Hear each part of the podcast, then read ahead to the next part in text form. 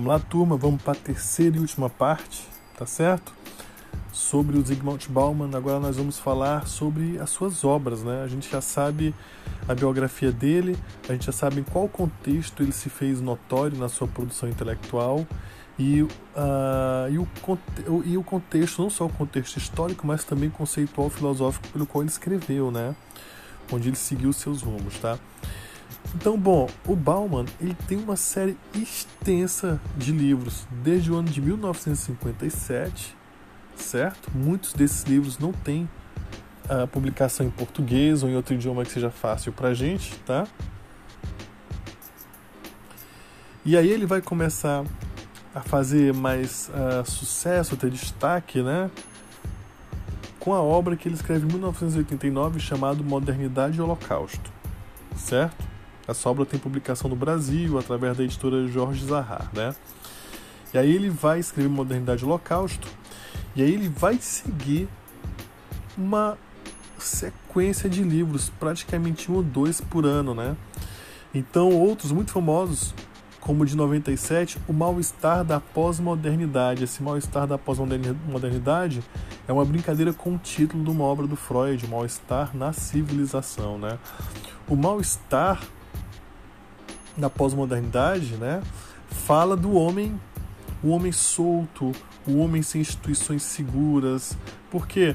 Porque ele vai marcar como essa pós-modernidade, aqui ele não usava o líquido pós o, o líquido, aqui ele não utilizava o termo pós-modernidade, né? Embora ele tivesse um conceito mais crítico, ele não fosse um defensor da pós-modernidade, aqui ele ainda vai usar para falar de uma sociedade que renunciou à vida em comunidade, que renunciou aos pequenos grupos, o fortalecimento de laços em torno do neoliberalismo, da, competitividade, da lógica do mercado, né?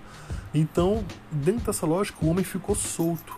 Uma vez que ele ficou solto, ele não tem segurança, ele não tem apoio para equilíbrio emocional, ele não tem apoio também para várias outras questões, como por exemplo uma crise financeira que ele possa passar, segurança, né? Uh, não vai ter amizades no seu ciclo de trabalho, entre várias outras questões, né?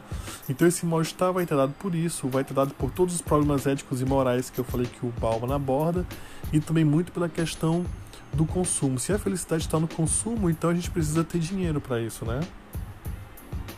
E a gente tem que saber então quem é que pode ser feliz, é uma reflexão que a gente faz, tá? Bom, aí ele vai ter, depois do mal-estar na modernidade, da, na, o mal-estar da pós-modernidade, outros livros, mas eu destaco Globalização, as consequências humanas, porque eu trabalhei esse termo com vocês, então eu pretendo indicar essa leitura para a gente arrematar o termo de economia numa perspectiva mais sociológica, que é uma coisa mais próxima da comunicação que vocês podem utilizar bem no jornalismo, né? Para que não fique um conteúdo econômico é, técnico, né? E distante do curso de vocês, tá? Também tem outro livro muito bom que eu recomendo para vocês. Eu cheguei a citar esse livro na disciplina de Ciências Sociais, né? O problema é que a nossa disciplina ela foi muito curtinha porque foi sempre presencial. Esse livro se chama Em Busca da Política, certo? E aí, o principal livro dele, né? Onde ele criou o conceito dele chamado Modernidade Líquida. O livro tem o mesmo nome, tá? Do ano de 2000, certo? Esse livro, é, quem quiser estudar Bauman, é interessante conhecer e ler essa obra, tá? É uma obra já clássica, né? Outros livros interessantes, ele vai ter o livro chamado Comunidade, a busca por segurança no mundo atual, de 2001, né? Porque uh, o, o homem, quando vem em tribo, ele vivia numa comunidade onde todos se conheciam, cada um tinha uma função e todos se ajudavam por um objetivo comum. Todos sabiam como, a, como aquela pequena comunidade funcionava. Então eles se sentiam seguros e acolhidos, né? até porque eles tinham laços pessoais de tanta proximidade. Né? Na vida moderna isso muda com a sociedade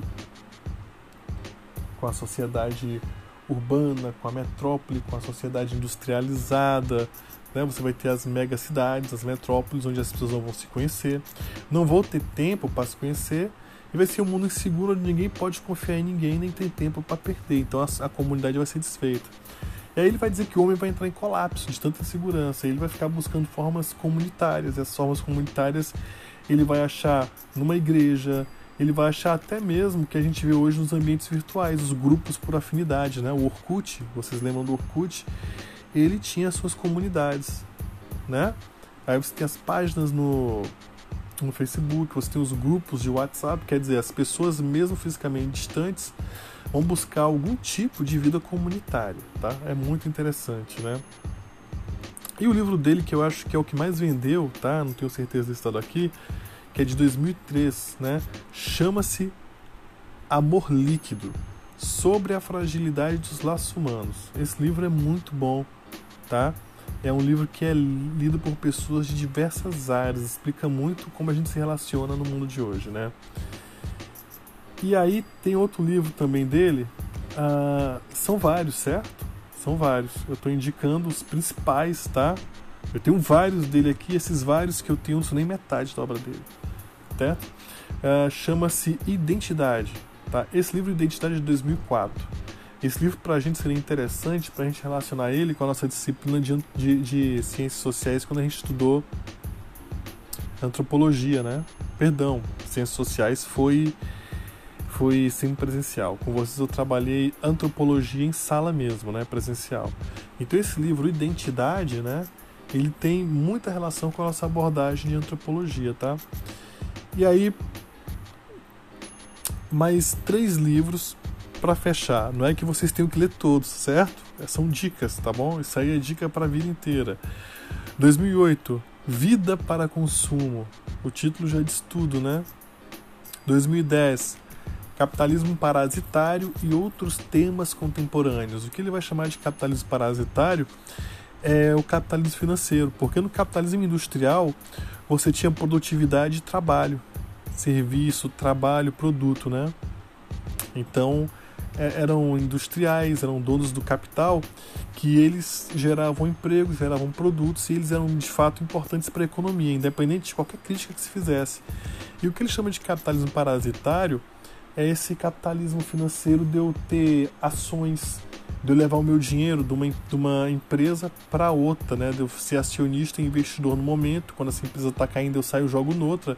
Então eu fico especulando no mercado, gerando lucro para mim, e toda vez que eu tiro meu dinheiro de uma empresa, porque essa empresa não está dando tanto lucro, aquela empresa pode fechar e muitas pessoas podem perder o emprego. Então ele vai dizer que isso é um capitalismo parasitário, ele fica só ali drenando, drenando, né?